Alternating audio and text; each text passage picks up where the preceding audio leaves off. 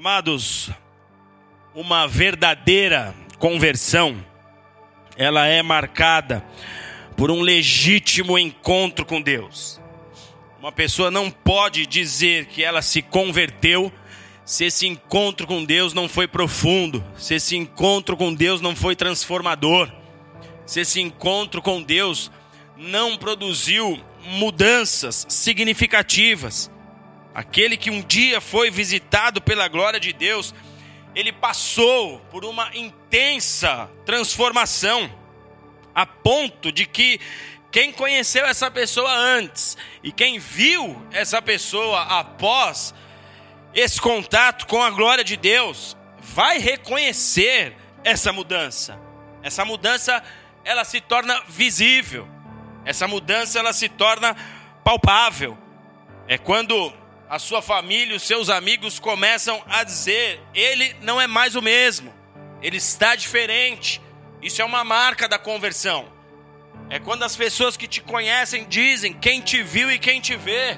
Eu te vi 10 anos atrás, eu te vi 15 anos atrás. Eu conheci tua história, eu vi como você vivia, eu lembro dos seus hábitos, eu lembro das suas práticas. Quando as pessoas começam a notar esse tipo de mudança, de fato, a sua conversão é legitimada, as pessoas estão percebendo que há uma novidade em você. Esse tipo de constatação, na verdade, faz de fato valer aquilo que está escrito em 2 Coríntios 5,17, que diz: Se alguém está em Cristo, nova criatura é, as coisas velhas se passaram e tudo se fez novo. Tem que haver esse tipo de constatação da sua família, dos seus parentes, das pessoas que te conhecem desde a menor idade, desde a tua adolescência. Esse tipo de percepção tem que acontecer. Quando alguém observa, quando alguém te olha e fala algo desse tipo, cara, você realmente mudou, você se tornou um homem mais calmo. Você, menina, que era uma louca, está controlada, você é uma mãe de verdade, você se tornou uma boa filha, você se tornou um bom irmão. Percebi que os teus amigos são outros, você reciclou os ambientes que você frequentava. Quando as pessoas chegam a esse tipo de conclusão ao teu respeito, isso é uma marca legítima de uma verdadeira conversão. Amém? O conhecer a Deus intimamente, ele causa isso. Ele gera profundas mudanças. Ele mexe com as raízes. Ele cutuca coisas escondidas. A presença de Deus começa a penetrar aos lugares mais ocultos do nosso próprio interior e começa a produzir esse tipo de mudança. O que acontece é que aquilo que era comum no passado é algo distante para a sua vida atual. Aquilo que era aceitável em outros tempos da sua história já não faz mais a cabeça. Você vai falar para as pessoas: eu não, não briso mais nisso. Isso não me seduz mais. Esse tipo de coisa não me atrai mais. O encontro verdadeiro com Cristo, ele te leva a uma redefinição dos seus alvos, dos seus valores um encontro verdadeiro com Cristo, ele faz com que os seus padrões morais sejam alterados. Então, os seus gostos mudam, os seus hábitos mudam, a sua cultura muda. E quando você passa a assumir essa cultura diante dos outros grupos e diante das outras culturas, mais uma vez é uma marca de uma conversão legítima. É quando você tem prazer de bater no peito e falar: Eu sou cristão. Esse tipo de prática não me convém. É quando você está na rodinha do trabalho, as pessoas vêm com brincadeiras esquisitas e você fala, eu sou homem de Deus. E talvez eles possam dizer, ah, mas eu já conheci outros que aceitavam isso e que faziam determinadas coisas. Mas aí você vai bater no peito e vai falar, mas eu não sou igual aos outros. Talvez você poderia dizer, eu sou de Jesus. E como diz o falecido irmão Lázaro, pô, pô, pô, pô, pô. Que ele cantava assim: Eu sou de Jesus, pô, pô, pô, pô, pô. Você fala assim, Adão, quando você vai fotografar um casamento e alguém tenta fazer uma pose nada a ver, você fala, ô, oh, endireita aí, eu sou de Jesus, pô, pô, pô, pô, pô. Você pode dizer isso quando a sua conversão é legítima. Você deve dizer isso, na verdade, como um verdadeiro cristão. O fato é que uma conversão legítimo, uma conversão verdadeira, quando Jesus tem acesso a todas as salas, a todos os cômodos do nosso ser, muitas mudanças acontecem. E diante disso, amados, é fácil entender que a vida do homem ela se resume em antes de um encontro com Cristo e depois de um encontro com Cristo. Não é só o calendário da humanidade que foi alterado pela manifestação da glória de Deus nesse mundo. A vida de um homem é alterada, a vida de uma mulher é alterada e é definida em antes desse encontro e depois desse encontro. Uma vez tendo conhecido a Jesus, nunca mais o mesmo homem, nunca mais a mesma mulher. Amém, amados? Quando eu olho para a minha própria história, eu me lembro da primeira vez que eu fui exposto a um ambiente que eu dizia: Meu Deus, isso era tudo o que eu procurei em toda a minha vida. Eu fui exposto a um lugar onde o Espírito de Deus tinha liberdade, onde as palavras de Deus não eram palavras quaisquer, mas elas penetravam na minha alma, elas começavam a me sacudir. A presença de Deus era tão forte que rapidamente o Senhor me levou às lágrimas, mas não lágrimas que escorriam dos olhos, lágrimas que escorriam da alma. E usavam os olhos, obviamente, para saírem, mas eram lágrimas do interior, porque a presença de Deus, ela realiza e ocasiona esse tipo de situação. O Espírito me fez reconhecer minha natureza. Eu era pecador, eu era miserável, a experiência que trouxe um abalo à minha vida, ao meu ser, assim como com cada um de nós. Foi assim com muitos aqui. Eu me lembro do Adão, por exemplo, chegando na igreja. O Adão chegou aqui num quadro de depressão. Não queria sair do quarto, não queria ser exposto à luz do Evangelho, não era a luz do sol, não. A luz do sol é só um exemplo do que de fato estava acontecendo na alma do servo de Deus. Para sair de casa era uma luta, era ou não era, Dom? Chegava no culto com as luzes apagadas, ia embora antes do término, não queria se, se comunicar com ninguém, estava depressivo, fechado dentro de uma caverna. Mas o que acontece quando ele foi exposto à glória de Deus? Uma mudança profunda. Eu me lembro do Tainã chegando aqui, me lembro do Jave, me lembro do Elcio quando nós nos conhecemos. O Tainã chegou aqui, ele vinha para os cultos, ele, o Formiga, eles vinham chapado para a igreja. Mas eles foram expostos à glória de Deus, não precisou ninguém ficar falando para eles pararem de fumar, o próprio Espírito Santo os convenceu.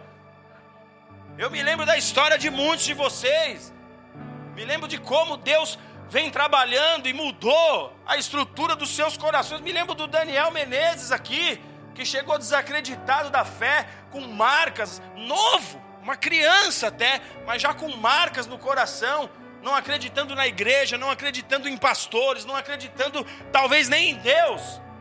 Mas chegou e o que aconteceu? Ao ser exposto à glória de Deus, houve uma transformação profunda.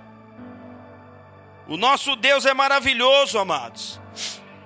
O nosso Deus é grande em misericórdia. Diga, Deus é grande em misericórdia. Porque quando a gente chega, a gente chega cheio de defeitos, a gente chega cheio de problemas. Você vem manipulador, você vem enganador, você vem trambiqueiro, é o Zé Trambique, é a Maria Trambique. Você chega cheio de BO na alma, você chega orgulhoso, você chega vaidoso, você chega todo egoísta. Mas aí bastou um, um, um esbarrão com a glória, um contato com a presença do Espírito, tudo isso cai por terra. Tudo isso vai sendo dominado pelo Senhor. Tudo isso vai sendo empacotado para ser lançado no lago de fogo. Deus faz de você uma nova pessoa. Tudo muda. Por quê? Porque Deus nos abre uma porta para o recomeço. Esse é o Deus que você serve.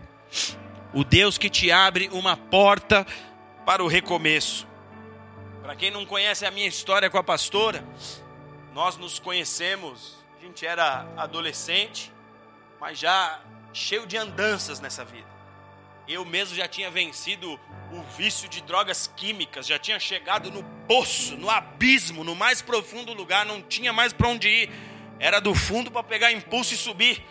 E quando eu conheço a pastora, eu já era outro ser, eu já era outra pessoa, até o meu vocabulário, porque vocês sabem que dependendo da região da cidade em que se mora, aqui em João Pessoa, falando da nossa cidade, você vai ter um linguajar, você vai ter um, expressões específicas. Eu vinha de uma linguagem de um tipo, ela vinha de outro. Ela falava meu, eu não falava meu. Para mim, quem falava meu tinha que tomar um na orelha. Mas quando eu a conheci, até meu eu já falava. Orra, meu. Até meu eu já falava. Então a nossa história foi maravilhosa, nós nos conhecemos, garotinhos ainda, ainda somos. Nos conhecemos, foi tudo muito maravilhoso. E nós tivemos a notícia de que seríamos pais, que é o Batera, Uriel, que vai fazer 20 anos agora em novembro desse ano. Ai, ai, ai, meu Deus, 20 anos. Se o filho tem 20, faz as contas quantos anos tem o pai, eu me preocupo.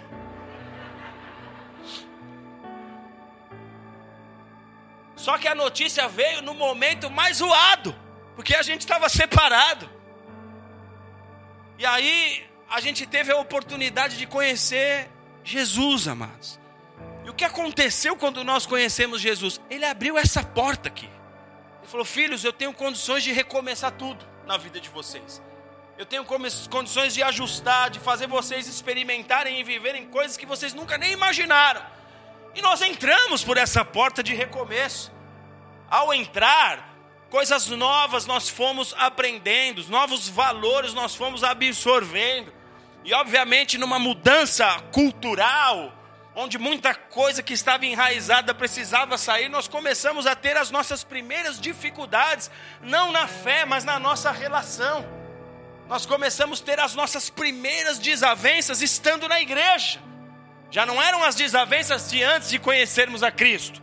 Aquelas foram solucionadas quando nós entramos pela porta, mas nós nem imaginávamos que ao passar pela porta, nós enfrentaríamos novamente dificuldades na nossa relação e elas vieram.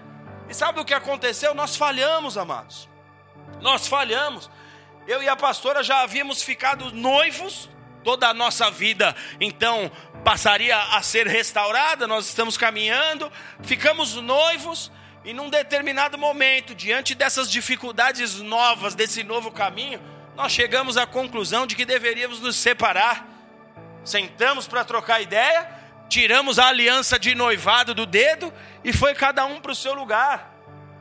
Nós chegamos a acreditar que nós seríamos membros da mesma igreja, porém separados algo que causava perturbação dentro de mim, mesmo com pouca experiência na palavra, porque eu pensava: como é que é isso?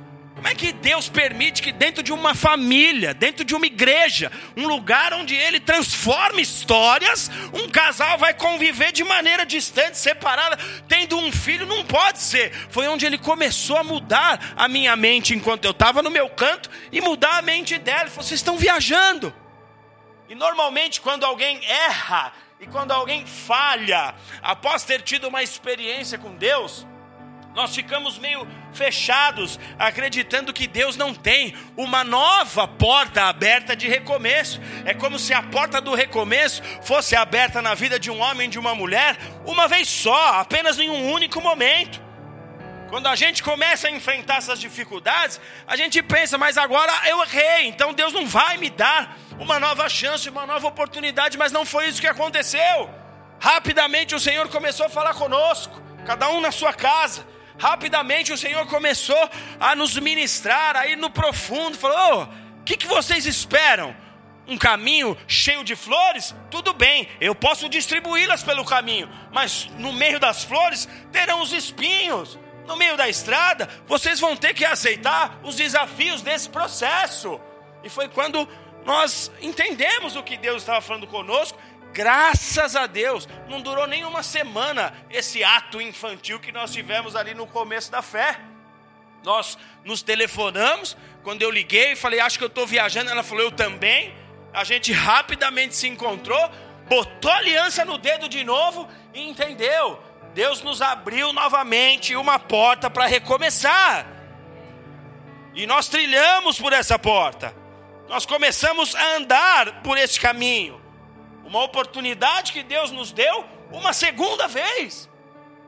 Na mesma área, sobre o mesmo assunto, mas ele abriu a porta uma segunda vez. Porque é assim que ele faz, amados. E é por isso que depois, já fazem quase 20 anos aqui estamos. Se nós não tivéssemos entrado, ou se Deus não fosse um Deus que abre a porta quantas vezes forem necessárias, nós não estaríamos aqui. Então, quando falamos da porta de recomeço, que nos é oferecida da parte de Deus, nós precisamos entender que recomeçar é começar de novo. Começar o quê? Algo que de alguma forma foi interrompido, algo que foi bloqueado por um problema, algo que foi destruído por um desvio de propósito. Recomeçar é começar de novo, amém? Vamos lá. Vamos lá. Quem fez uma vez faz duas. Levanta, sacode a poeira, vai em frente. Não pare, recomece quantas vezes forem necessárias. Só que, do ponto de vista bíblico, recomeçar não é continuar a história a partir do lugar em que se parou. Recomeçar, espiritualmente falando, é começar de novo, porém do ponto zero. É começar de novo, só que tudo do começo. Mas, pastor, por quê? Porque esse é o padrão bíblico, amados. Porque esse é o modus operandi de Deus. Mateus 9,16, Jesus nos diz: Não se põe remendo de pano novo em roupa velha. Jesus não vai pregar, pegar a sua vida, trapo velho, te oferecer uma nova história e fazer um remendo de algo novo sobre algo velho. Ele vai te despir do velho.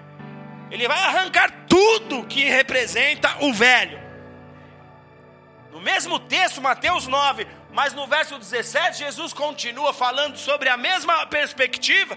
Ele diz: Não se põe vinho novo em odres velhos. Eu não tenho como pegar algo puro, algo novo, a minha novidade para te entregar, para você botar numa garrafinha velha para você botar em garrafinha que ainda tem líquidos ali, o cantil que é que é que é amassado ali, ferido pelo tempo, colocar, sendo que existem caldos ali que não podem mais existir. Eu não tenho como colocar o novo sobre o velho. O nosso Deus é Deus de recomeço, sim. Há uma oportunidade do Senhor para a sua vida? Sim. Não importa o tamanho do problema que você esteja enfrentando, não importa. Porém, como Criador, amados, Ele destrói, Ele destrói, Ele aniquila a obra que não deu certo para começar de novo. Jeremias capítulo 18, versos 3 e 4 diz: Eis que eu desci à casa do oleiro e vi que ele estava fazendo a sua obra sobre as rodas, contudo, o vaso se quebrou em suas mãos, e o oleiro tornou a fazer outro vaso conforme o seu desejo. O profeta tem uma visão do Senhor em sua obra, e ele vê que esse vaso se quebra nas mãos do oleiro, ele vê que essa obra de alguma maneira é danificada nas mãos. Você vinha conduzido pelo Senhor, você é feitura das mãos de Deus, mas em algum momento esse vaso rachou, em algum momento a sua vida destoou do que Deus esperava de você, em algum momento você pegou um caminho que não era o que Deus havia desenhado, não era o que Deus queria que acontecesse. Ele não vai fazer remendo, ele simplesmente vai quebrar ele simplesmente vai destruir. É por isso que dói o processo de restauração de Deus nas nossas vidas. Ele simplesmente vai tacar esse vaso no chão. Não deu certo, eu preciso fazer outra vez. E ele começa do zero, amados. Queridos, Deus não mudou. Deus não mudou. Independente do que você esteja vivendo, saiba que há uma porta de recomeço para a sua vida. Na cruz, Jesus venceu a morte. A morte sempre foi um tabu em meio aos homens. Jesus venceu a morte. Na cruz, Jesus falou assim: não há algo que Deus não possa fazer, porque até a morte foi vencida, até a morte foi tragada pela vida. Então, após a cruz, você precisa ter essa compreensão. Não há cenários que Deus não possa mudar, não há história que Deus não possa mudar, não há situação que não possa ser restaurada por um Deus que é criador. Os braços de Deus continuam abertos na sua direção. Ele continua disposto a trabalhar pela sua vida e na sua vida. Só que lembre-se disso. Deus não opera e não trabalha com consertos superficiais. Deus não faz reparos. Ele começa tudo de novo. Uma vez, duas vezes, três, quatro, cinco. Você vê muitas pessoas nesse processo, porque Deus está zerando e começando de novo porque Deus está zerando e começando de novo. Passa um ano, dois, cinco, dez de conversão, você vê pessoas no mesmo estágio, porque Deus está zerando e começando de novo, porque Deus está quebrando para começar tudo outra vez. Ele não trabalha com reparos superficiais, ele não põe remendo, ele não usa super bond, ele não usa colinha daqui, colinha de lá, ele não usa fita adesiva, ele simplesmente quebra. Não deu, pá! Vamos começar de novo. Eu continuo insistindo com a sua vida. Eu continuo insistindo com a sua vida. Vamos começar de novo ele quebra, é uma, é uma amostra do amor dele, ele continua com você. Mas você tem que voltar para o ponto zero. Isso significa que, além de passar por essa porta que nos é aberta, a porta do recomeço, você vai precisar entender que há um caminho a ser trilhado até que você alcance a restauração. Há um caminho, e esse caminho já foi estabelecido por Deus, ninguém pode alterar o modus operandi do Senhor, amém? Quem crê, dá uma salva de palmas a Jesus.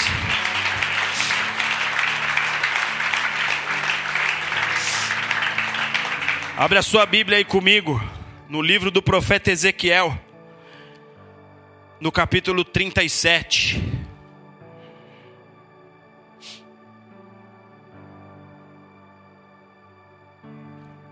Ezequiel 37.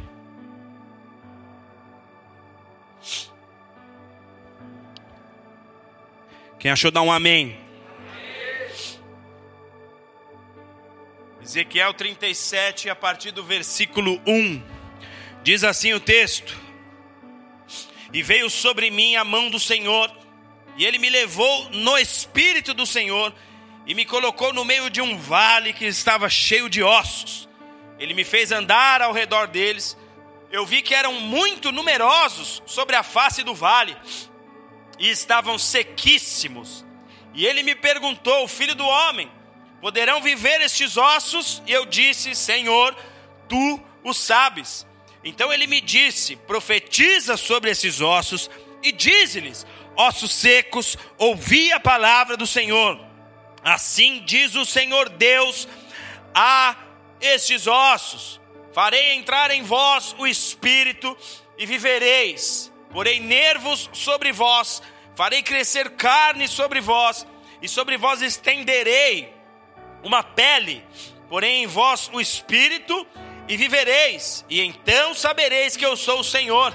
Portanto, eu profetizei como se me deu ordem, e enquanto eu profetizava, houve um ruído, um barulho, e os ossos se ajuntaram, cada osso ao seu osso. Olhei e vieram nervos sobre eles, cresceu a carne sobre eles, estendeu-se a pele sobre eles, mas não havia neles o espírito. Então ele me disse: profetiza ao espírito, profetiza, ó filho do homem, e dize ao espírito: assim diz o Senhor Deus vem dos quatro ventos, ó Espírito, e assopra sobre esses mortos, para que vivam. E eu profetizei como me foi ordenado, e então o Espírito entrou neles, e viveram, e se puseram em pé, um exército grande em extremo. Até aqui. Nessa passagem, Ezequiel tem uma experiência maravilhosa com Deus, porque ele é tomado pelo Espírito de Deus e o Senhor dá uma visão a esse homem, onde é mostrado ali para o profeta a real situação em que se encontrava a nação de Israel. Ezequiel, ele vê nesta visão um vale repleto de cadáveres. O que ele está vendo ali é, um, é algo que cheira a morte. Ele percebe que o que ele está observando ali é um vale da morte. É um vale estéreo, mas não só que não produz nada, a morte estava ali. Haviam muitas vidas mortas ali, haviam muitas histórias mortas ali, haviam muitos ministérios mortos ali, haviam muitos destinos, muitos legados mortos naquele vale. E conforme o texto descreve, ele está enxergando um vale de ossos secos, porque ele está enxergando ossos, ele está enxergando esqueletos, ele está vendo um vale sequíssimo. E esse vale que Ezequiel vê simboliza de forma precisa a condição espiritual, a podridão espiritual a que Israel havia chegado. Deus está mostrando para o profeta em que condição estava a nação. Ele está falando: vê aí. O profeta, num primeiro momento, não está entendendo, mas o que Deus está mostrando a ele é a nação. Veja aí, a morte.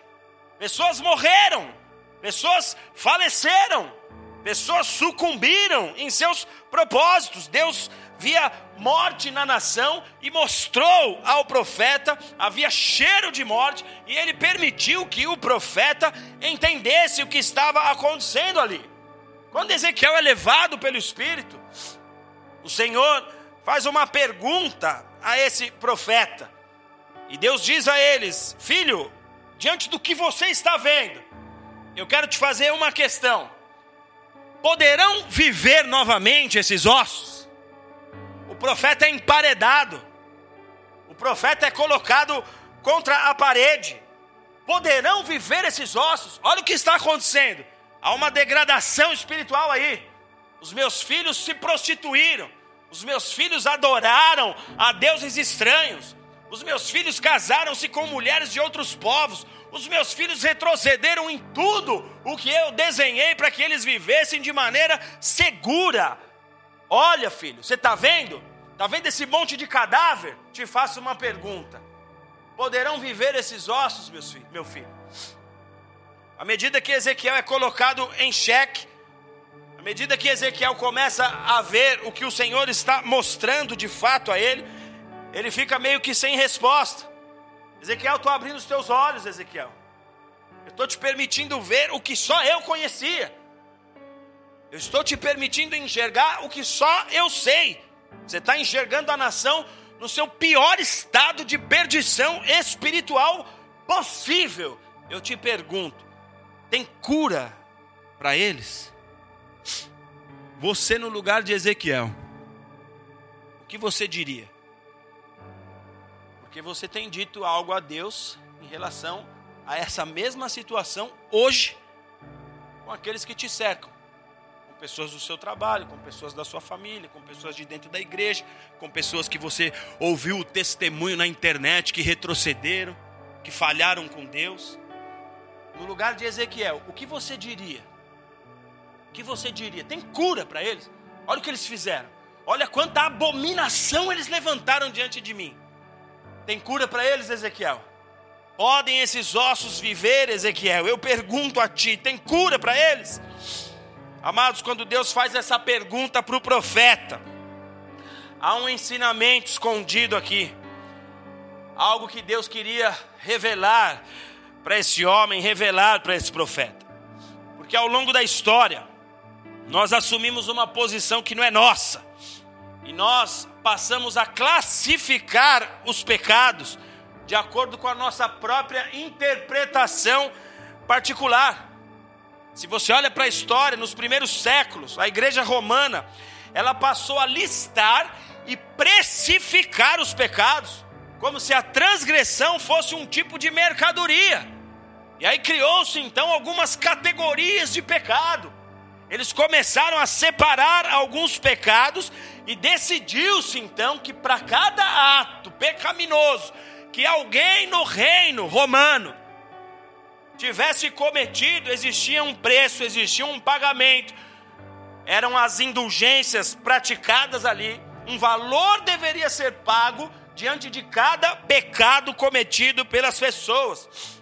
Então, para ofensa tinha um valor, se era um homicídio tinha um valor, se era um pecado terrível, uma transgressão tinha um valor, se era um adultério tinha um valor. Eles começaram a classificar e precificar, botaram etiquetazinha. Quanto custa esse pecado? Quanto custa esse outro aqui? Eles fizeram a sua própria organização humana. O homem passou então a definir quais os erros e pecados eram mais ou menos graves. Os homens passaram a decidir e escolher que tipo de pecado era mais fácil as pessoas serem transformadas ou não. Se o homem caiu no abismo, ah, esse abismo é mais fácil de tirar ele daqui. Mas se ele caiu naquele vale, ah, não, ali já é mais difícil de tirar o homem daquele vale. Só que a Bíblia ela fala que existe um pecado não perdoado, que é a blasfêmia contra o Espírito Santo, Mateus capítulo 12, versos 31 e 32. Jesus nos diz: se alguém afrontar o Espírito de Deus, se alguém se levantar contra o Espírito de Deus, se alguém blasfemar contra o Espírito de Deus, esse tipo de pecado não é perdoado. Isso Jesus nos ensinou. E a mesma Escritura diz que todos os demais pecados, se confessados, todos os demais pecados, se confessados, são imediatamente perdoados. 1 João 1,19. Ele nos perdoa quando nós nos arrependemos, quando nós confessamos os nossos pecados. Agora, todo esse cenário criado pelos homens de fazer as suas listas de abominação, de criar métodos de pagamento humano, todo esse cenário criado pelos homens, tem feito com que muitos de nós, os da igreja, tenhamos enorme dificuldade, amados, quando o assunto é perdoar pessoas. Isso trava a obra de Deus. Isso, na verdade, não reflete o caráter do nosso Deus. Se coloque no lugar de Deus aí. Imagina que você é Deus por um instante e me responda. Davi, ele se envolve com uma mulher casada. Bíblia diz que quando ele descobre que ela era casada, porque alguns dos servos de Davi vieram contar para ele, ele planeja a morte do marido da mulher. Então ele vai lá, pega o soldado Urias, coloca esse Urias na frente da batalha, para que ele morresse e Davi ficasse de boa com a mulher que ele havia se relacionado. Se você fosse Deus, você chamaria de Davi de um homem segundo o coração de Deus depois disso que ele fez? A Bíblia diz que Moisés está no alto do Monte Sinai, recebendo as tábuas do mandamento. Enquanto ele está lá, um barulho começa a acontecer em terra, e quando ele está descendo, Josué fala para ele: Olha, Moisés, parece que tem uma festa lá, é um grito de júbilo lá embaixo. E aí Moisés discerne no espírito fala: Não, não, não, não.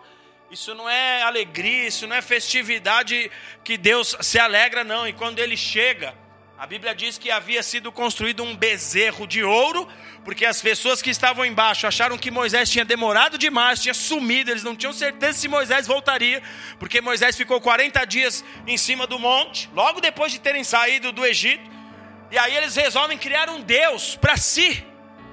Agora, você sabe quem é que puxou essa fila? Você sabe quem é que coordenou toda essa trama? O irmão de Moisés.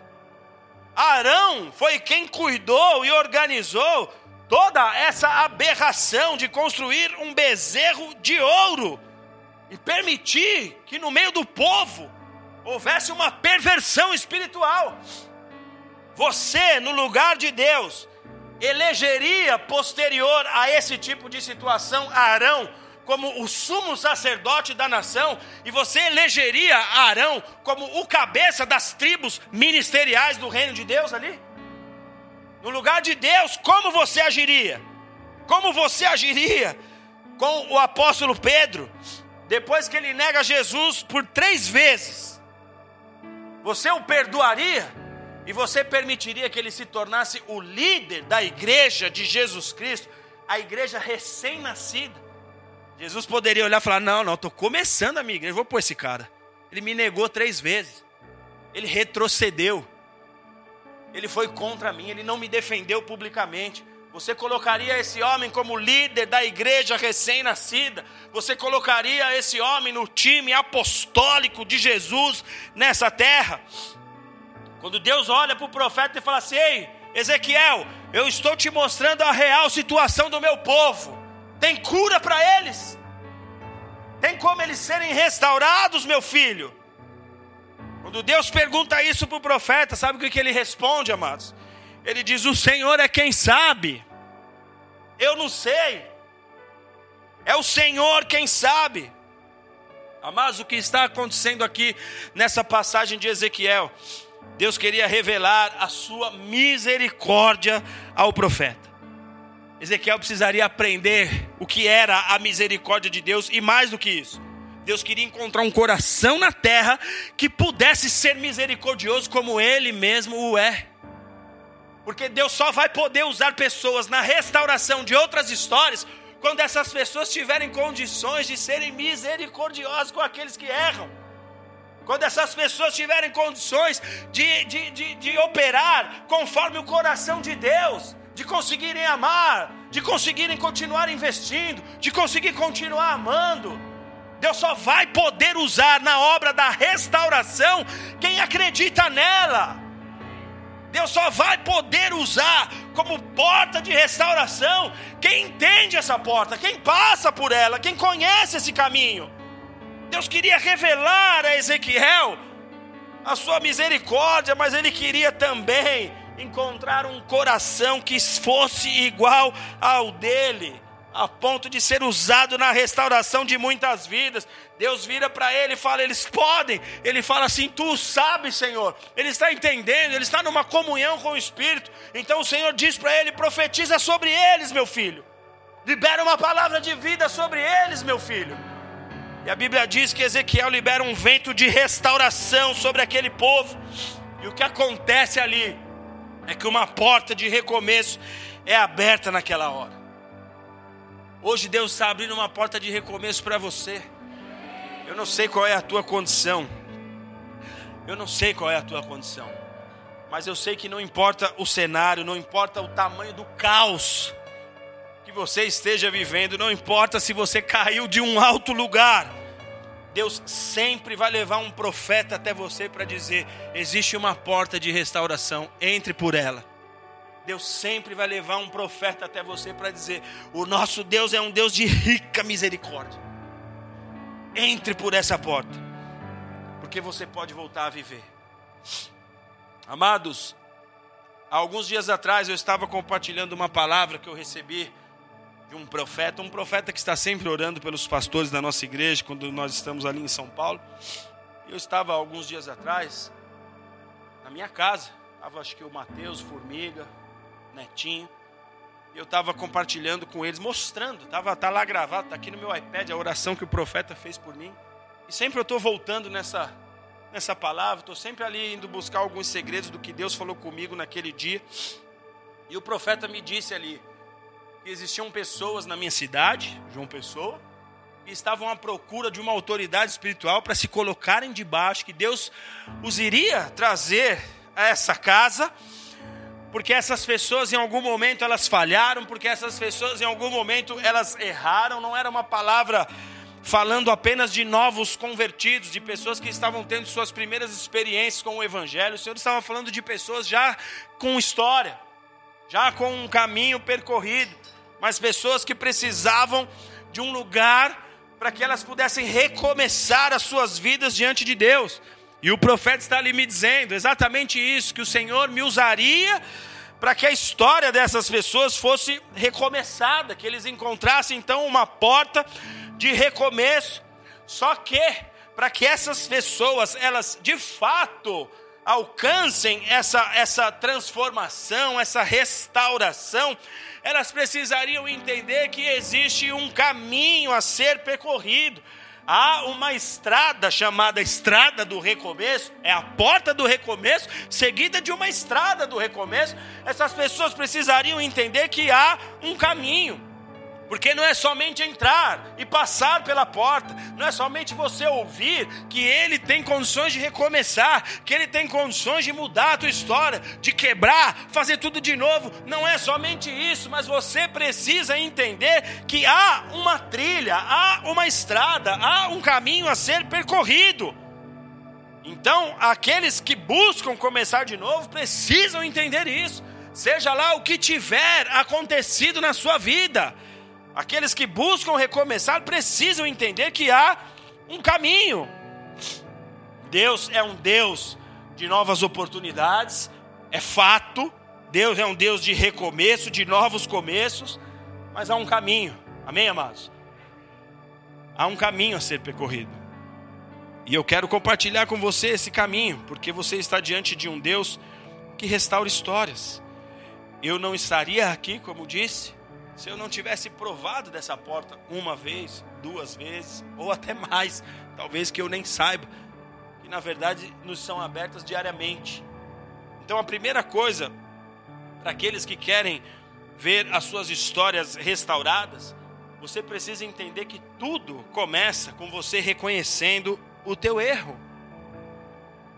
Não vai bastar o profeta te dizer. Davi foi, foi confrontado pelo profeta Natan, mas ele precisou reconhecer. Na condição de rei, ele poderia ter virado para o profeta e falar assim: cala a boca, você não sabe que eu posso mandar agora cortar tua cabeça? E podia mesmo, porque outros reis fizeram isso quando foram questionados, quando foram confrontados por profetas. Davi poderia falar: cala tua boca, não fale isso no meio do povo. Essa conversa nunca deve sair daqui. Se sair daqui, eu mando cortar o teu pescoço. Vocês não lembram o que aconteceu com João Batista quando denunciou o pecado do rei? A cabeça dele foi exposta numa bandeja, mandou cortar. O rei tem autoridade para mandar matar. Mas Davi, amados, reconheceu o seu erro. E tudo começa com você reconhecendo o seu erro. Marcos capítulo 2, verso 17 diz: Os sãos não necessitam de médicos, mas sim os doentes. Jesus está nos dizendo: Eu não vim chamar os justos ao arrependimento, mas os pecadores.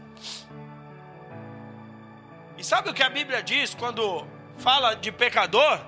Que não há na terra um justo sequer.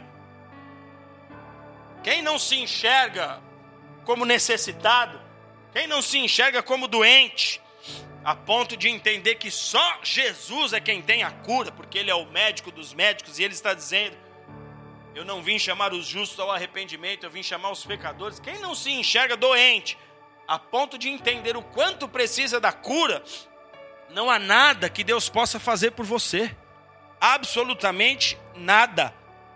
A Bíblia diz que Jesus passeava por lugares, passeava por cidades, curava a muitos, transformava a muitos, mas existia lugares em que ele não podia operar os seus milagres porque as pessoas eram duras de coração, porque elas não reconheciam suas falhas, porque elas não reconheciam os seus erros.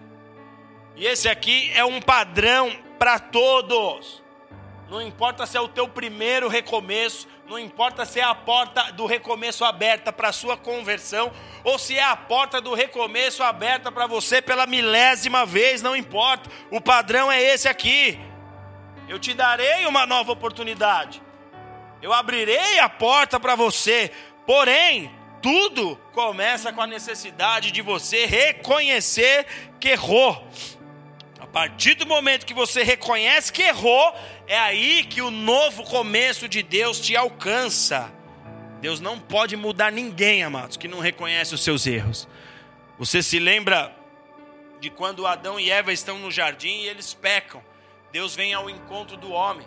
Adão, o que, que aconteceu? Eu estou vendo feridas pelo seu corpo, Adão. Eu estou vendo a sua alma contaminada, Adão. Eu que conheço o interior do homem que eu fiz. Você não é o mesmo. O que acontece? Adão está escondido. Adão está envergonhado. Adão não está conseguindo lidar com o erro, porque é isso que o erro ocasiona para nós: vergonha. Nós nos escondemos, nós queremos fugir, nós queremos correr da luz. E Deus vem ao encontro de Adão. Qual é a resposta de Adão? A primeira coisa que Adão faz é culpar a Deus. Foi a mulher que o Senhor me deu. Ele culpou a Deus, amados. Depois de culpar a Deus, ele culpa a mulher. Foi a, foi a mulher que o Senhor me deu. Se você me tivesse deixado sozinho nesse jardim aqui, eu não teria pecado. E aí depois ele fala: ah, ela me deu aí o fruto e eu acabei comendo. E quando o Senhor vai questionar Eva, que aconteceu, minha filha? Ela fala: foi o diabo. E quantas pessoas em seus erros culpam a Deus, culpam as outras pessoas, culpam os ambientes onde elas estão, culpa quem está à sua direita, à sua esquerda, mas nunca elas mesmas se responsabilizam. Culpam o diabo, mas nunca ela se responsabiliza pelos seus erros. É sempre os outros, são sempre as outras pessoas culpadas. Você nunca tem culpa de nada. O homem tem uma inclinação à dificuldade de reconhecer o seu erro. Eu me lembro uma vez que eu estava numa numa reunião de vendas e o meu chefe duro questionando todo mundo sobre o que as pessoas tinham feito, os vendedores, ninguém tinha conseguido alcançar e atingir a meta proposta. E funcionou como uma célula, ele, ele, ele questionando um por um, e eu era o último.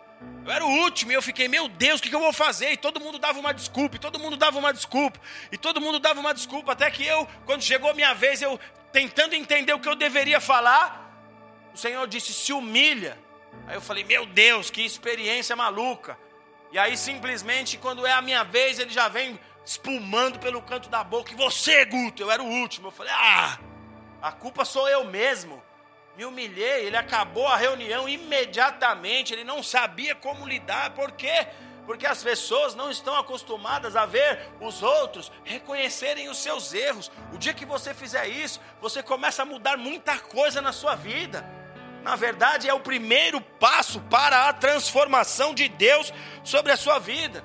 Porque tem gente empacada, tem gente com o carro atolado, igual quando você vai para a praia e pega um caminho que você não conhecia, atola teu carro na duna. Tem um monte de cristão assim, tem um monte de gente assim, porque não consegue reconhecer os seus erros.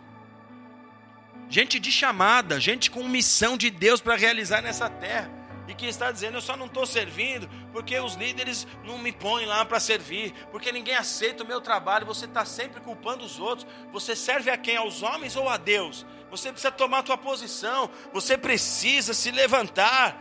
Ah, pastor, meu casamento está ruim porque a minha mulher é assim. Ah, pastor, meu casamento está assim por causa do meu marido. É a típica situação de quem não consegue reconhecer o próprio erro da mulher, você vai questionar e ela fala que o problema dela é o marido. Quando você pega o marido e ele fala que o problema é a mulher, é o típico quadro de pessoas que não conseguem reconhecer os seus próprios erros.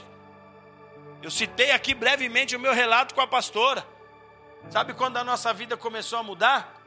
Quando eu parei de olhar para os erros dela e passei a olhar para os meus. Então eu passava tanto tempo ocupado com os meus montes de erros que eu não tinha mais tempo para olhar os dela. Eu não vejo o erro dela.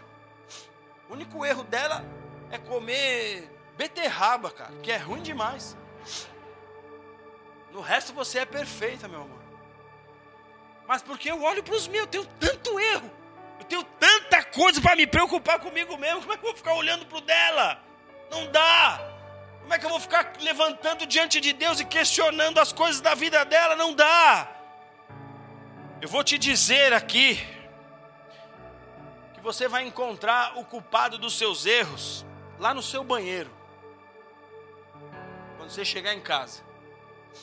Quando você chegar em casa, pode entrar no banheiro que você vai encontrar o culpado de tudo na sua vida. É só você olhar no espelho que você tem lá. Você vai encontrar o principal culpado por tudo que acontece na sua vida. É só você olhar no espelho. Porque as pessoas têm mania de jogar para os outros os seus problemas. Se você olha para a história de José, a mulher do Potifar fez de tudo para José se deitar com ela. E você não vê José dando desculpa para cair no pecado. Você vê José correndo. Ela fala: Então eu vou armar contra você. Ele pode armar. Mas diante de Deus eu vou continuar limpo. Os homens podem dizer o que eles quiserem. Diante de Deus eu vou continuar intacto. Você é responsável pelas suas condutas. Mete o grave, caçula. Dorme não. Você é o responsável pela sua conduta. Você precisa começar a restauração da sua vida através de reconhecimento dos próprios erros. Caso contrário, caso contrário, não há um novo começo. Amém? Pastor, e depois que eu reconhecer o meu erro? Porque isso está fácil. Amém? É você chegar diante de Deus e falar: Senhor, eu sou um miserável. Olha a vida que eu tinha. Olha o que eu fiz. Olha as minhas ações. Olha os pensamentos que eu tenho. Olha como que o meu coração bate. Olha as coisas que eu ainda gosto. Você diante de Deus, tá fácil você reconhecer os seus erros.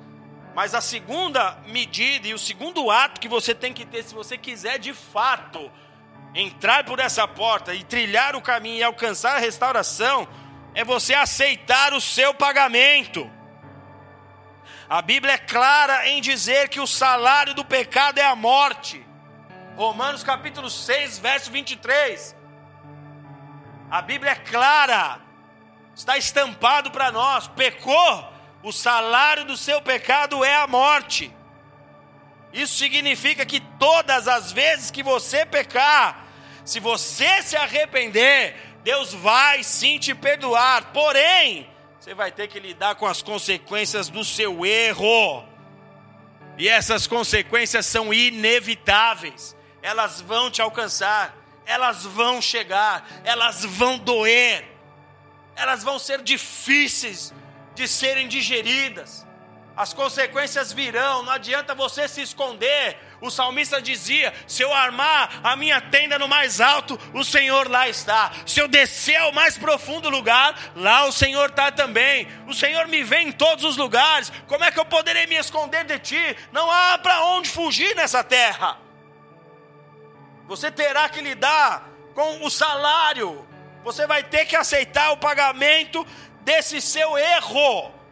Uma dessas consequências é ter que recomeçar do zero. Amém? Poxa Deus, mas eu fui reprovado no último semestre, vou ter que começar do zero? Do zero. Não tenho o que fazer. Porque Deus não põe remendo de pano novo em trapo velho. Vou ter que recomeçar do zero? Do zero. Não há o que fazer. Você vai ter que repetir tudo de novo. Para Deus se certificar se você aprendeu. Isso significa dizer que ninguém, amados, vai escapar das consequências dos seus próprios erros. Por isso, aprenda a aceitar as consequências. Davi pecou? Sim ou não? Ele se arrependeu? Sim. Isso mostra que Deus abriu a porta para ele. Deus abriu a porta de restauração, de um novo começo para Davi. Ele pecou, ele se arrependeu, ele teve oportunidade de recomeço. Aí o profeta Natan vem até ele e fala assim: Ó oh, rei, eu tenho uma notícia boa e uma ruim.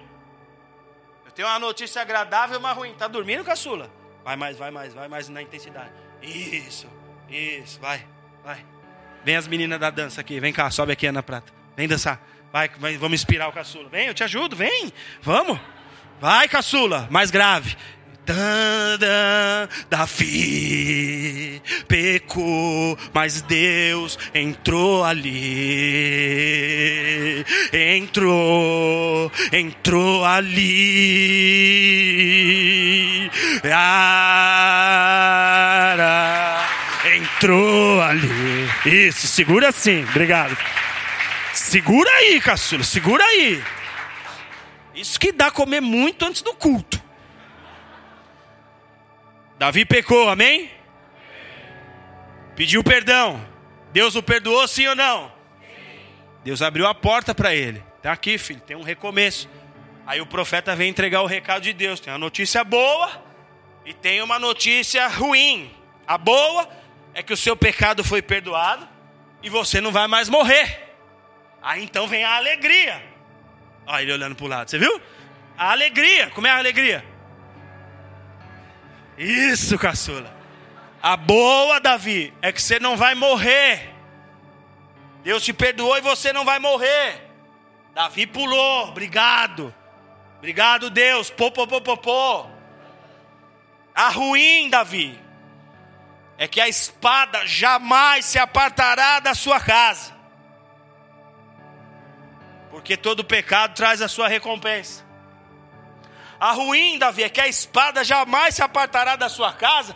E mais, o que você fez com a mulher de Urias, escondido, será feito com as tuas mulheres à luz do dia.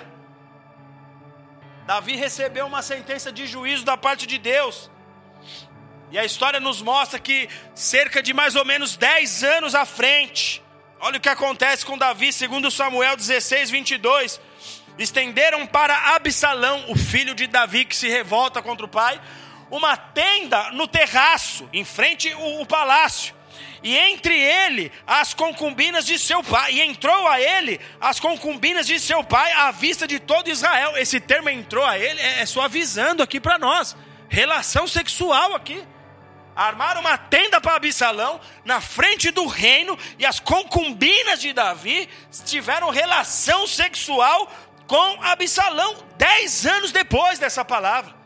Dez anos depois, Absalão possui diante de toda a nação, em público, as mulheres de Davi. Amados, pensa aqui comigo.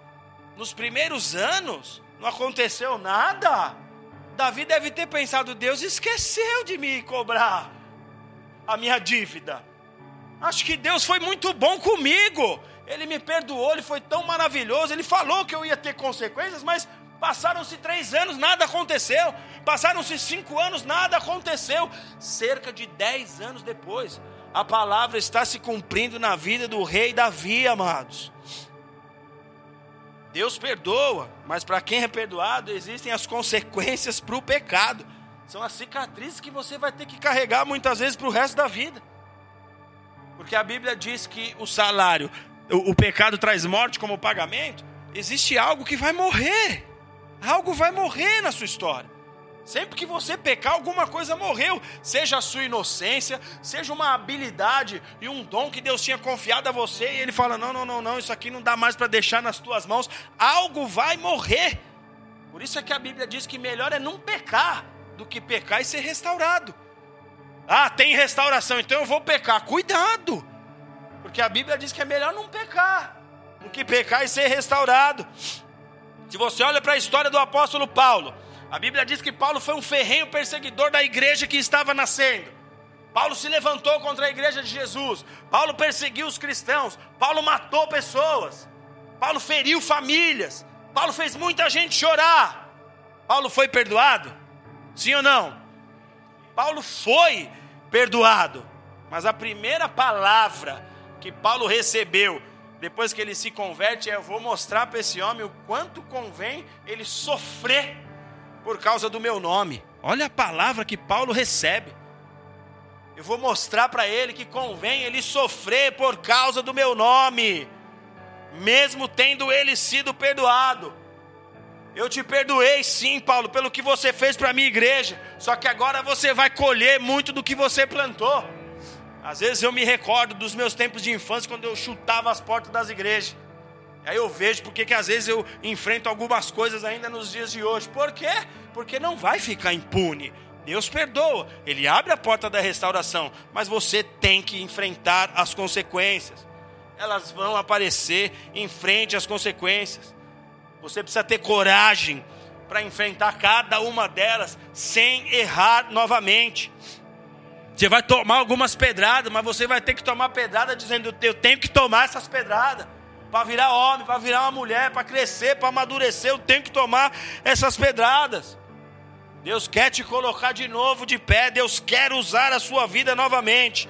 Mas você tem que reconhecer os seus erros, você tem que aceitar as consequências, e você tem que pagar as tuas dívidas, zerar as tuas dívidas com todos aqueles a quem você lesou. Em outras palavras, você vai ter que procurar cada uma das pessoas que você feriu, cada uma das pessoas que você magoou, e se retratar com essas pessoas.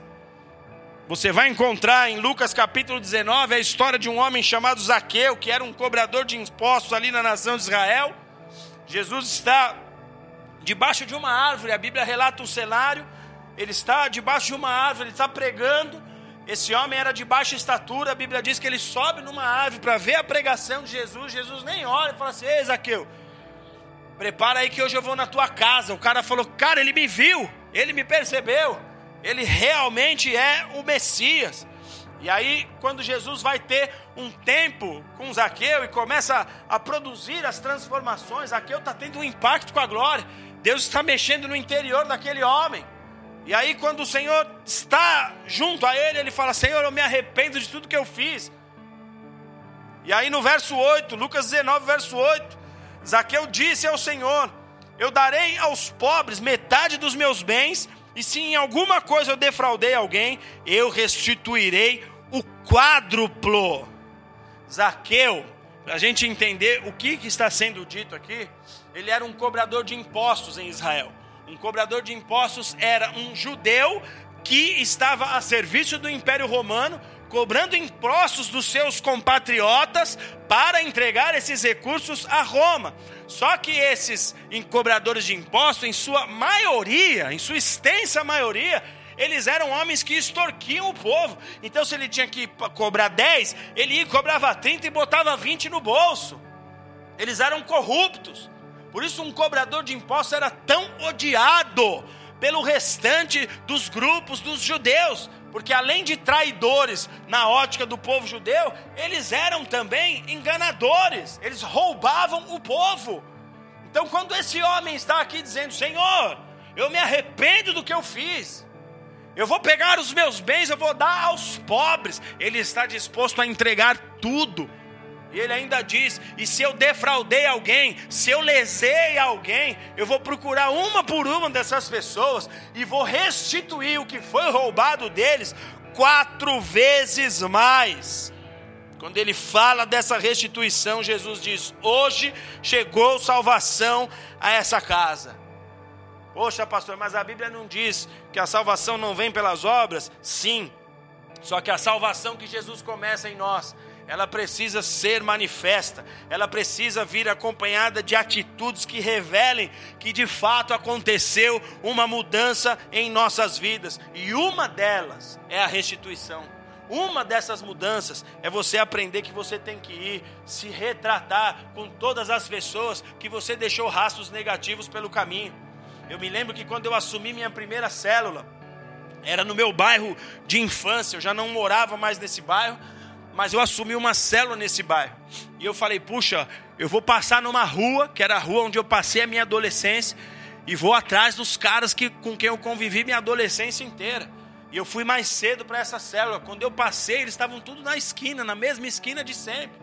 Quando eu cheguei, de longe eu já vi um cutucando o outro, mas eu fui. Entrei na roda deles, cumprimentei um por um. Fiquei quietinho por uns segundos. Mas na primeira oportunidade que me foi dada, eu não comecei a pregar, olha Jesus, olha você tem, olha é assim.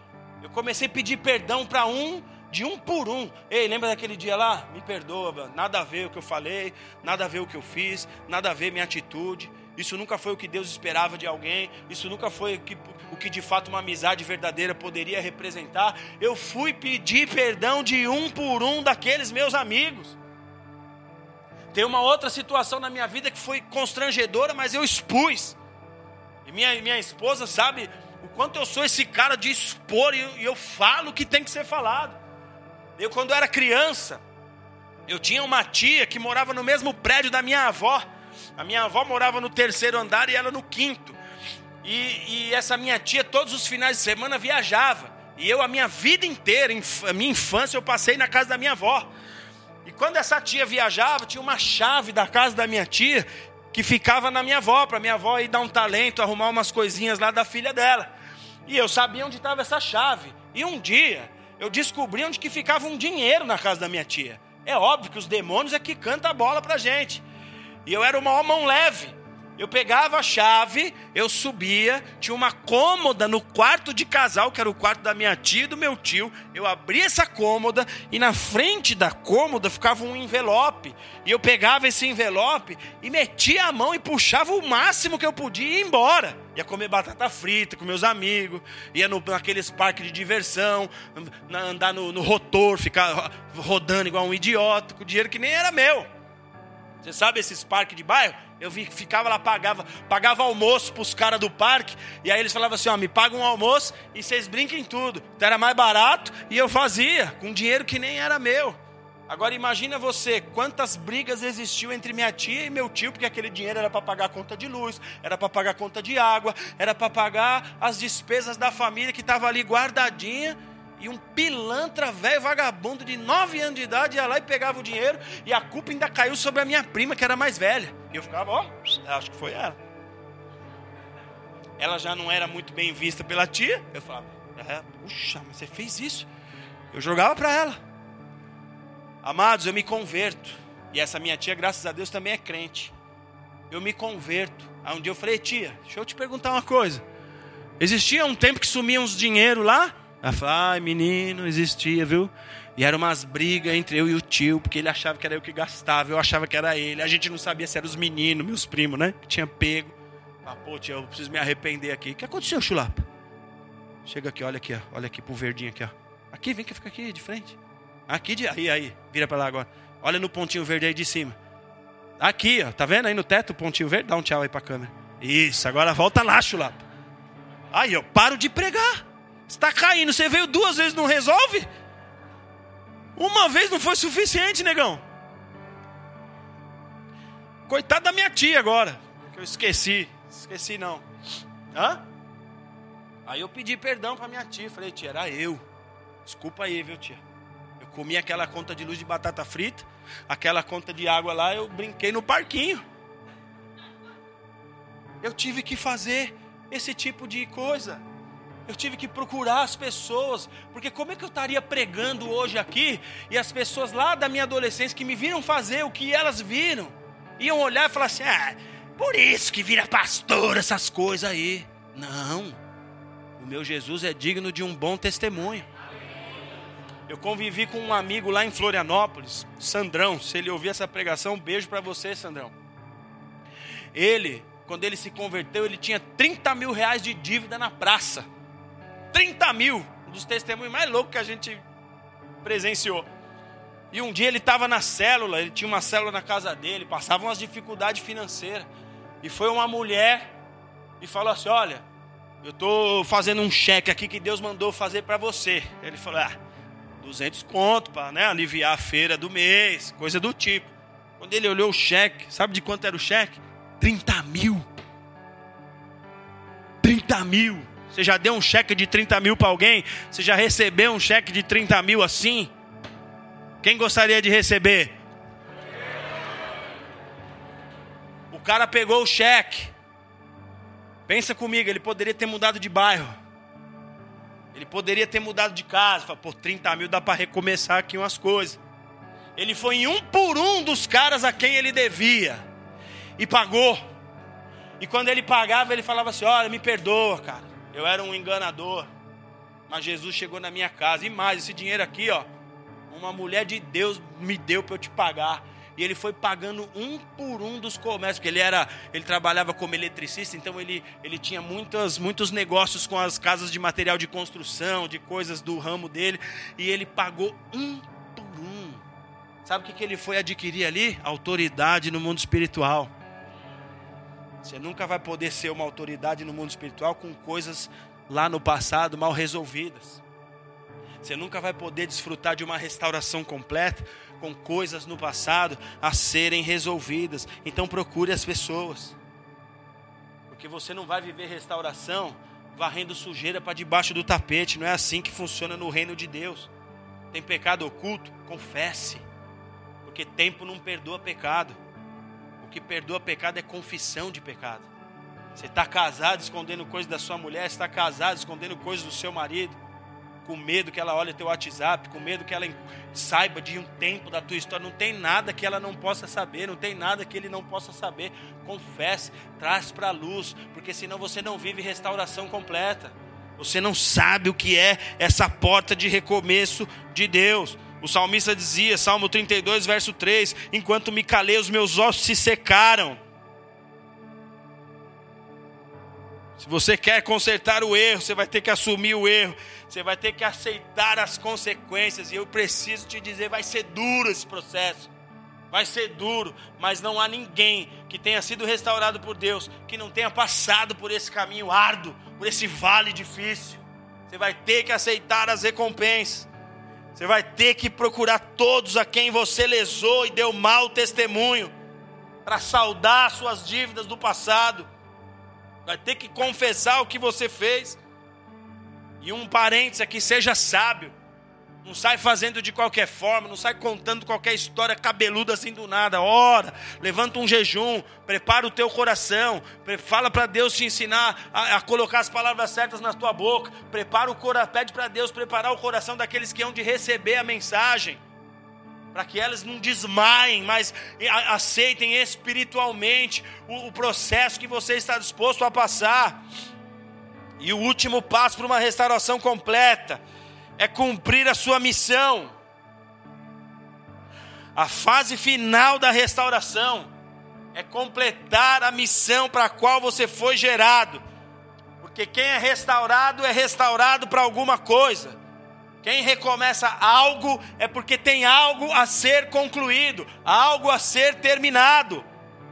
Se você olha para a história de Sansão, a Bíblia diz: Sansão foi um juiz em Israel, um tempo em que não tinha os reis ainda. Alguns homens eram levantados por Deus como juízes, pessoas a quem Deus derramava o seu poder, o seu espírito, para eles libertarem Israel das mãos dos seus opressores. A Bíblia conta a história desse homem. Sansão falhou demais. Sansão falhou demais. Muitos de nós não daríamos uma segunda oportunidade para Sansão. Sansão falhou demais, brincou com o que não poderia, andou por lugares que Deus tinha dito para ele não andar tocou em coisas que Deus tinha dito. Um homem de Deus não toca nesse tipo de coisa. E no entanto, o Senhor deu uma nova oportunidade para Sansão. A Bíblia diz que quando o Senhor revela a Manoá, quando o Senhor revela aos seus pais o propósito de Sansão, qual era o propósito de Sansão? Juízes 13, verso 5, a parte B do versículo. Ele vai livrar Israel das mãos dos filisteus. Esse era o propósito dele. O propósito dele não era montar um canal de TV. O propósito dele não era chegar em outros povos. O propósito dele não era ser um rei como foi Davi, como foi Salomão. O propósito dele era: ele vai livrar Israel das mãos dos, dos filisteus. E mesmo ele tendo sido capturado pelos filisteus, indo parar no palácio dos filisteus, virou bobo da corte lá. A Bíblia diz que num último momento da vida daquele homem, o Espírito de Deus veio sobre ele de novo. Ele puxou as pilastras do templo do Deus daqueles homens. O templo caiu, ruiu. E a Bíblia diz que na morte de Sansão, na morte de Sansão, o número dos que morreram dos filisteus foi maior do que em toda a sua vida. Então ele cumpriu a missão dele. Então Deus deu a chance para Sansão concluir sua missão. Quer uma história de restauração completa? Você tem que concluir sua missão. A Bíblia diz que Davi está sendo perseguido. Ele vai para dentro de uma caverna, a caverna de Adulão.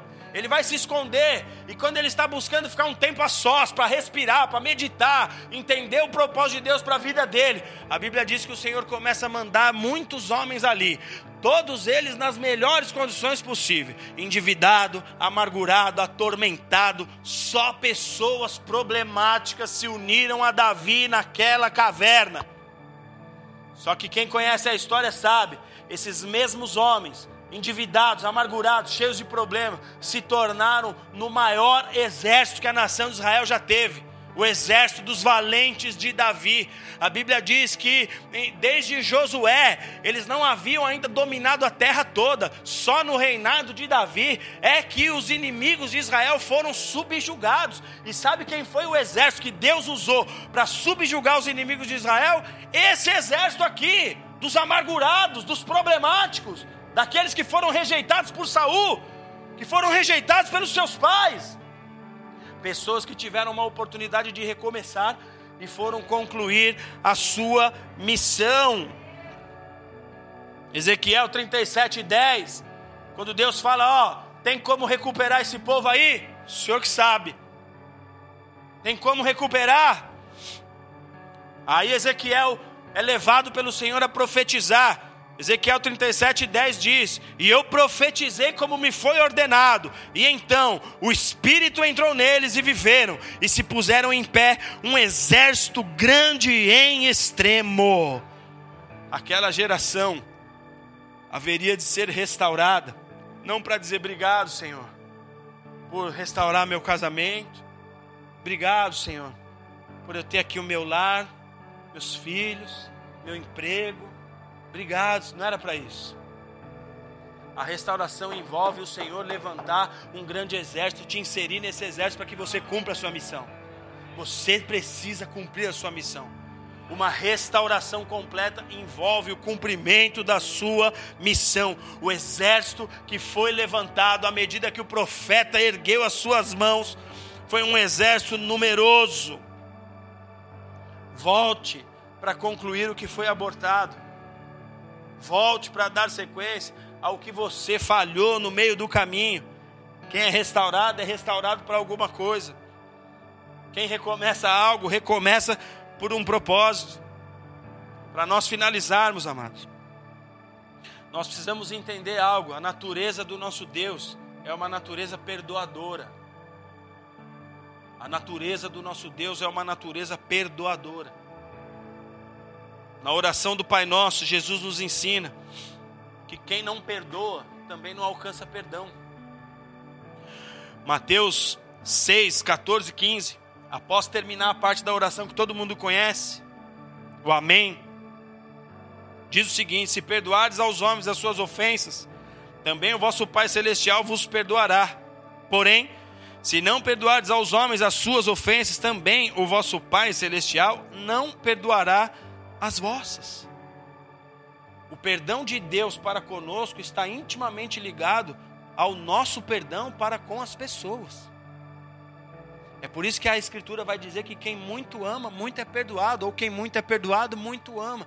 Quem tem consciência do tamanho do caos que foi perdoado por Deus na sua própria história, consegue amar. Consegue amar. Ele não tem dificuldade em amar. Ele não tem dificuldade de ver as pessoas e olhar e falar assim: há uma porta de recomeço, cara. Há uma chance de Deus. Se ele reconhecer os erros, se ele aceitar pagar o seu débito, as consequências, se ele fosse retratar, se ele entender que ele tem uma missão e ele precisa voltar, há uma porta, é só ele entrar. A Bíblia diz que Paulo, ele era zeloso, ele era um zelote, ele era um zeloso pelas coisas de Deus, ele era um judeu. E por causa desse zelo, ele matava cristãos porque ele enxergava que o cristianismo era uma afronta ao Deus de Israel, quando ele não entendia a revelação. E muitas vezes o zelo pela santidade, ele pode nos enrijecer a ponto de nós não aprendermos a exercer misericórdia.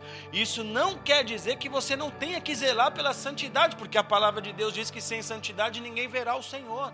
O que você não pode é pegar uma pessoa que errou e sentenciar, lacrar um caixão para essa pessoa e falar: acabou, acabou, para você não tem mais volta. A Bíblia nos ensina que não. A palavra nos corrige nos faz entender que não. Então nós não podemos enrijecer a ponto de não exercermos misericórdia para quem precisa recomeçar, para quem precisa começar de novo. Quem não exerce misericórdia não pode ser usado com poder por Deus. Porque onde é que Deus vai encontrar espaço para recomeçar histórias perdidas, cara? Profeta, tem como? Ele falou, Senhor, tu sabes, porque se o Senhor enxergar que tem, eu sei que o Senhor vai me dar um coração semelhante ao teu. Nós precisamos aprender a entender o coração de Deus a gente finalizar, quando Moisés está lá no alto do monte, a Bíblia diz que quando ele desce e vê que o povo tinha construído um bezerro de ouro ali através de Arão, o povo pressionou Arão, ah, vamos fazer um Deus aí para nós. Moisés sumiu Arão. E aí Arão fala, então traz aí os seus pertences aí, vamos fundir o ouro e eles fazem um bezerro de ouro. A Bíblia diz, Moisés está numa experiência gloriosa com Deus. Quando ele desce, o desapontamento dele é gigantesco. É igual o nosso desapontamento quando a gente vê alguém que a gente muito ama, que tem muita expectativa, falhar. Ele se desaponta e ele desce. A Bíblia diz que quando ele desce, ele quer matar o povo. Ele quebra as tábuas.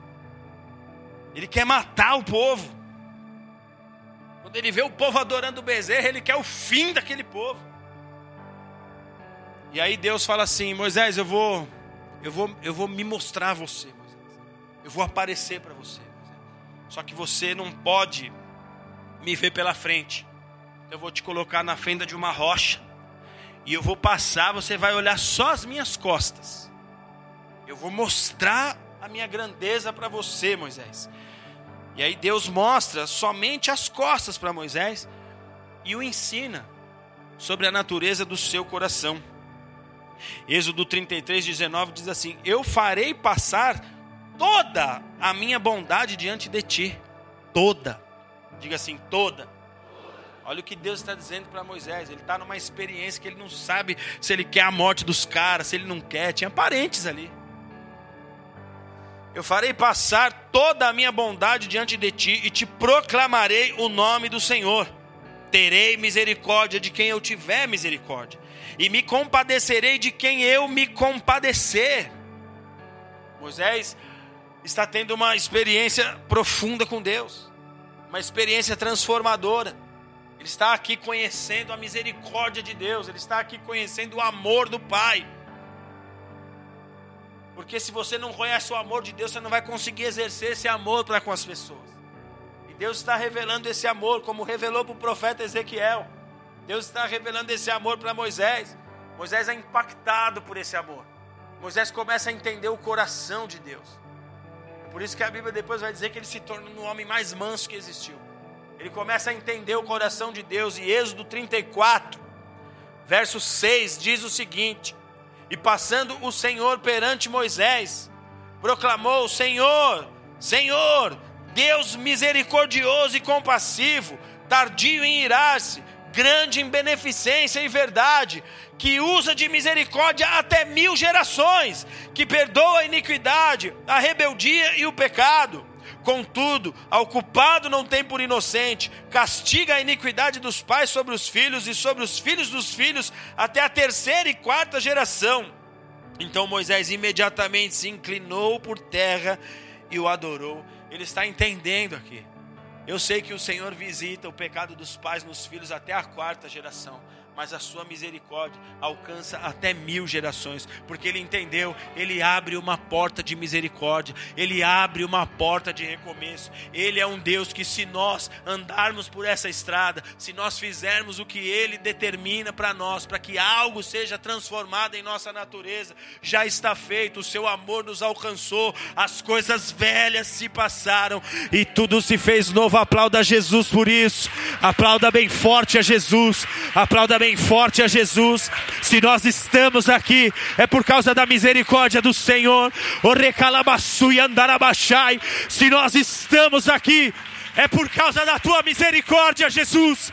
Não nos deixe enrijecer o coração, não nos deixe enrijecer os nossos corações.